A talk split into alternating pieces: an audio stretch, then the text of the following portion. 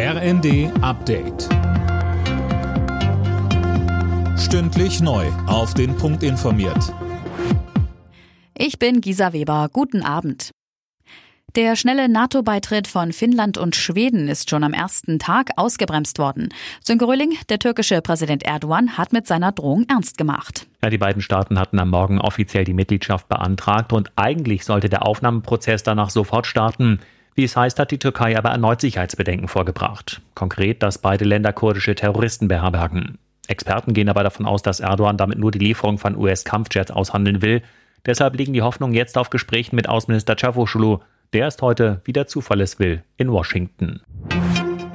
Deutschland beteiligt sich an einem weiteren Panzerringtausch mit der Ukraine und Tschechien. Nach Angaben aus dem Verteidigungsministerium liefert Tschechien alte Sowjetpanzer an die Ukraine und bekommt im Gegenzug aus Deutschland 15 etwas ältere, aber rund erneuerte Leopard 2, inklusive Munition, Ersatzteile und Ausbildung durch die Bundeswehr.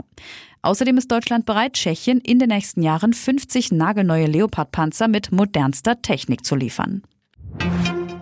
Ein erstes Treffen zwischen CDU und Grünen nach der Landtagswahl in Nordrhein-Westfalen ist offenbar gut verlaufen.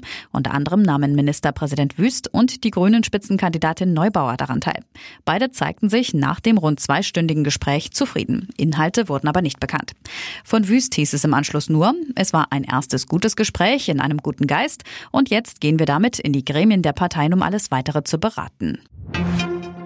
Und in Sevilla steht heute das Finale der Fußball-Europa League an. Mit Eintracht Frankfurt ist zum ersten Mal ein deutscher Club dabei. Gegner sind die Glasgow Rangers. Frankfurts Trainer Oliver Glasner sagte. Beide Mannschaften haben es sich absolut verdient, in diesem Finale zu stehen. Deswegen ähm, ja, brauchen wir auch absolute Top-Leistung, aber wir sind bereit für das Finale. Wir fühlen uns in einem super Zustand. Los geht's um 21 Uhr. Alle Nachrichten auf rnd.de